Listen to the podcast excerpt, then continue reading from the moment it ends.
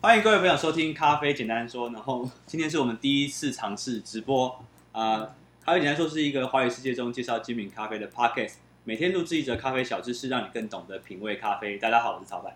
嗨，我是老高。嗨，我阿西。对，好，那我们今天会先做 Q&A 的部分跟一个简单的冲突示范。嗯，就好吧麻烦高榜先找一下在我们 YouTube 频道上面出现过的观众的问题。好，那这边有我先来个喝咖啡。哦，好，这边有个 James Chen 的问题，他问说，同一只豆子降温后酸值会不会被凸显出来，也跟萃取率有关吗？如果它萃取率不高的话，就是我们只冲到很前段味道，刚他的问题是说，冷下来之就后，是冷下来的酸值变化这件事跟萃取率的关联性比较少。对啊，因为你都煮完了，你不会煮完之后再特别再加一个什么东西进去。对对，那主要的原因是因为，呃，我觉得个人我一个概念呢，就是说你的酸味这件事情，通常咖啡的感受性，因为你的舌头最能够感受温度的时候，其实是降温的时候。嗯，对，所以其实有时候我们在抓瑕疵或者是抓一些不好的味道的时候，通常都是等放凉的时候。所以应该要说是我们的舌头对于酸度的感受，或者是说酸这个味道，它其实比较细微，所以当它降温之后，你会感受的比较明确，是这样吗？对，然后还有那个咸味，有的时候 哦，冷掉的时候咸味也很明显。 哦，对，讲到酸味跟咸味，从一个小小的知识，就是这不止在咖啡，就是以人的味觉来讲，你吃酸的东西，它会让你误认为这个东西是咸的。所以，我们如果在吃像酸面包这种东西的时候，它其实盐巴没有加的跟一般面包那么多，但你会觉得它还蛮咸的。因为味觉有分几个作用嘛，那个消杀作用、嗯，加成作用，嗯然后还有就是，比方说我们在做杯测试考试的时候，它会让你吃那个咸加甜的东西，对哦，，然后它味道会会变，然后你会误认为它是一个东西，另外一个东西的为感什么觉，要让你吃这个？要让你分辨啊。它就有一个考试叫做魔鬼水，啊，魔鬼水的方式就是它会给你，呃，它会先告诉你说酸有分三个等级，酸一、嗯酸二、酸三，然后咸一、咸二、咸三，甜一、甜二、甜三，嗯，然后他会把这三个东西加到同一杯，它呃同一杯那个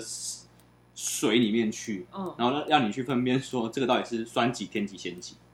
哦，对了解，所以它是有不同的度，然后让你去分辨。 好，那呃希望有回答你到你的问题啊。我们下一个问题，下一个问题有点难欸耶 好，就是有观众留言是叫一个叫跟哎你是 Dennis L， L 的 Dennis 留言，他说他从第一集就听我们讲粉墙的高低，请问粉墙如何影响味道？我只知道不同的手法、水柱大小、老流可以增加或降低萃取率，从而影响味道。这个这个题目比较没有办法用解释的，这个就等一下直接示范给你看。对，我们就做两杯，一杯是粉墙高，一杯粉墙低，然后我们现场喝给你看。对，可是不好意思，你没有办法到现场。没关系啊，他搞不好还是可以来现场。对，那我们会边示范，然后边解释说为什么粉墙高低会影响到萃取率。嗯对，好哦，想到就是一件事情，我们可能很久之前有录过那个博古哲的四六重组，连骨折还不骨折，博古哲吧，不骨折。呃，四六重组嘛，那个卡苏亚梅，对，卡苏亚赏的四六重组，那个完全不会有粉墙。你每哦对一次对对只加六十克的水，那个粉绝对不会有粉墙。哦。嗯，对，可是如果你看到一些网络上很多影片，像是什么 James Hoffman 或者是 Matt Perger，那个粉墙满满满，嗯他就是想要把整个滤杯塞满都是水这样。还有一个啦，那个火山冲的做法，哦，就是尤其是日式的手冲法，它其实它它还蛮在乎那个粉墙的结构形成。然后我觉得这这蛮有意思的、哎哪就一个是水洗处理不会有咸味这件事情。比较不会，这集是我 跟阿西录的，哦嗯其实发酵处理法比较多咸味。哦，我们那时候有提到咸味这个东西，你也可以想成，或许它不是咸味，而是你对风味的联想，它那个味道让你联想到，哎，是你酱油味啊，酱油那一类的。味增啊、那类的曲啊、酱的那种发酵味道，会让你误认为那是咸的。嗯，嗯，嗯，对，那刚好你可以去看那个留言，那个谁木姐还是谁有回答说，他喝到一只豆子，喝起来很像卤肉的味道。哦，的确有人这么讲，喝起来像卤肉的味道。对，我喝过一杯，喝起来真的超像蛤蟆汤的味道。啊来，真的、哦，真的好像真的哪个产区？哥斯达黎加的塔拉猪的蜜处理，啊，真的超像蛤蟆汤，但是那个后来还是买回去喝了，我觉得实在太有趣是了。因为你喜欢蛤蟆藤吗？ 就是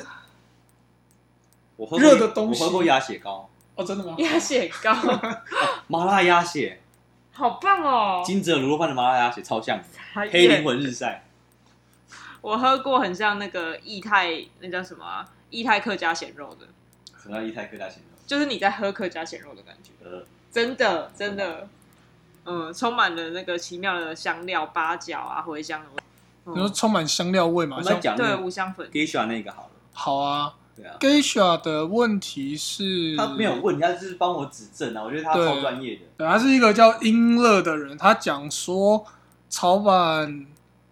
呃，曹老板艺伎讲的很棒，但是有一点小瑕疵。他回去翻很久之前讲艺伎的那个那个影那片，是第几集？三十二第三十二32集。黑历史，那他说艺伎最初引进到哥斯达黎加乃至到巴拿马，恰恰是因为他们抗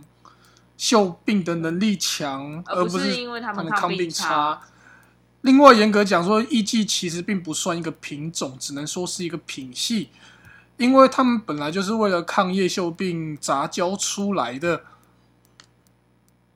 的杂种哦，蓝种哦，好，那对不起，哎，还处于一个品种形成之后的过渡时期，性状也没有达到稳定。那同一个庄园的艺伎种植的长相跟特征也可能差别很大，不过味道确实很统一这件事情。对，其实英乐这这个这个说法我听过，但是怎么讲，我 geisha 的起源这件事我，我听过好几个版本，就跟其他的豆子一样，我听过很多个版本。但是因为怎么讲，我们咖啡师的那个植物学的的 background 毕竟还是没有那么的强。嗯因为毕竟不是植物学家对，你可以问那个嗯台湾有个很厉害的，叫做那个林泽豪老师，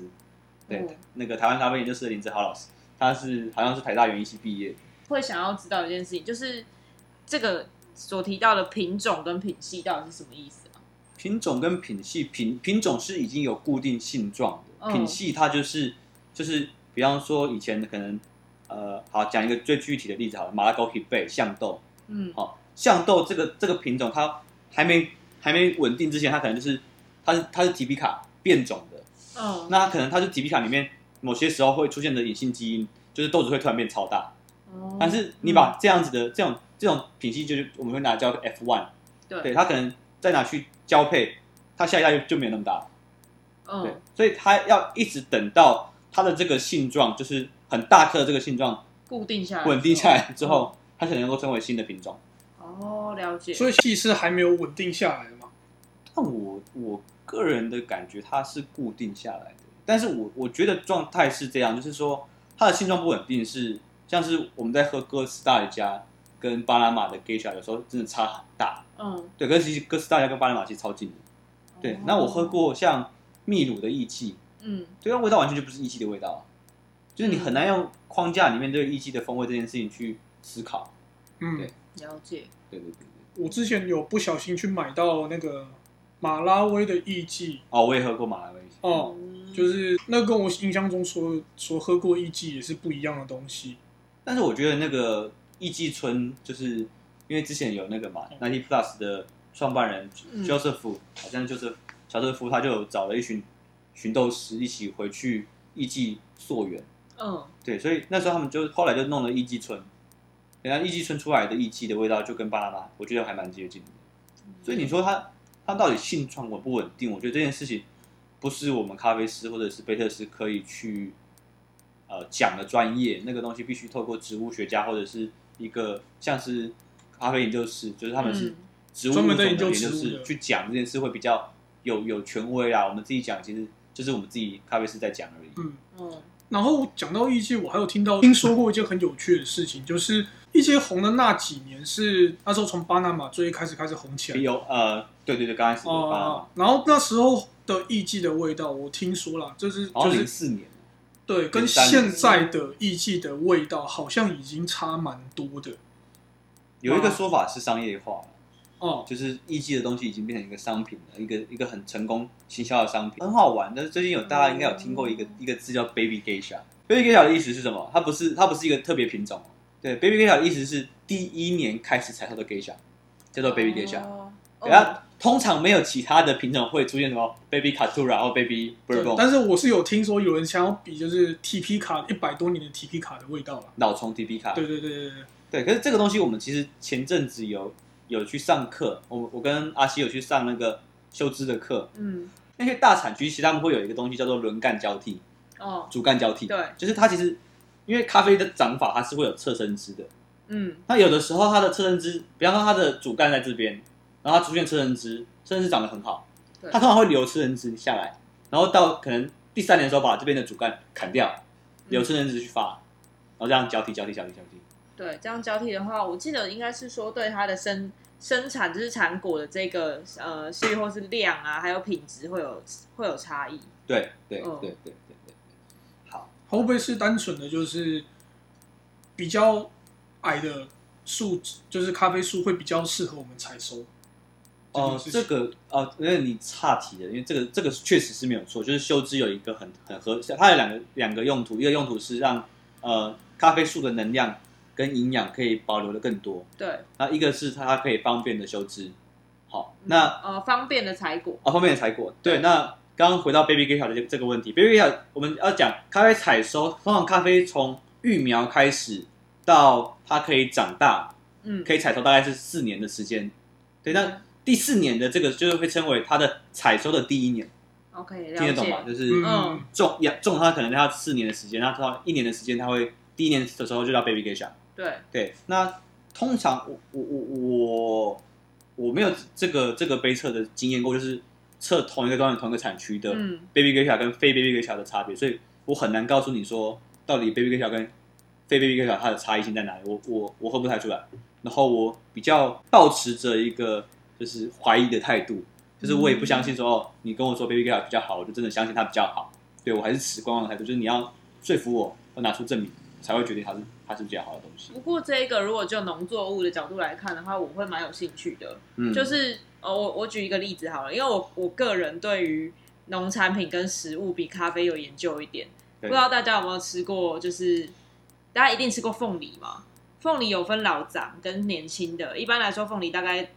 植株大概三年，然后就要砍掉重新种。对，但是第一年的凤梨呢，同样同样品种，同样一颗，它可能可以长这么大，嗯然后它味道还不错，会甜。嗯但是它到第二年之后会越，第二年、第三年它会越长越小，嗯最后它就变成这么小，可能这么小的果实而已。但是它的甜度等于是原本大小去聚积成浓缩成这么小颗，嗯所以哼，它到第二年、第三年的时候，我们叫老长的凤梨，它就会变得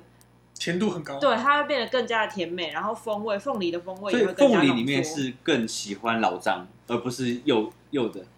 这一样说般吗来讲可以这样说，但是大部分的人都不知道这个东西的存在。没有茶叶知道，嗯，茶叶我们在做那个像比方说无衣岩茶，对或者是老的观音茶，它都会、嗯它都会标榜说它是老虫观音或者是老虫岩茶。对对对，这个茶叶的话，嗯，可能就是有在喝茶的人会更知道，但是因为水果比较是民生的消费品，对，那大大部分的人会看这个东西长得漂亮，用卖相的方式去挑选。那一般人不会想要挑小颗的，嗯，水果嗯，嗯嗯，但是在产地的人或者是习惯去挑选挑选水果、挑食材的人就会知道，像我，我就会去挑小颗的来买。了解然。后可是你会知道小颗就是老长的这个东西吗？这不绝对啊，这不一定，不这绝不绝。对，对。但是你可以第一个问卖的人，第嗯二个如果你在产地附近，譬如说像民雄啊、大树啊，其实全台湾都有种凤梨，嗯那个种的农夫他会跟你讲，通常他们会把这些好吃的自己按杠起来。那为什么三年就要砍掉，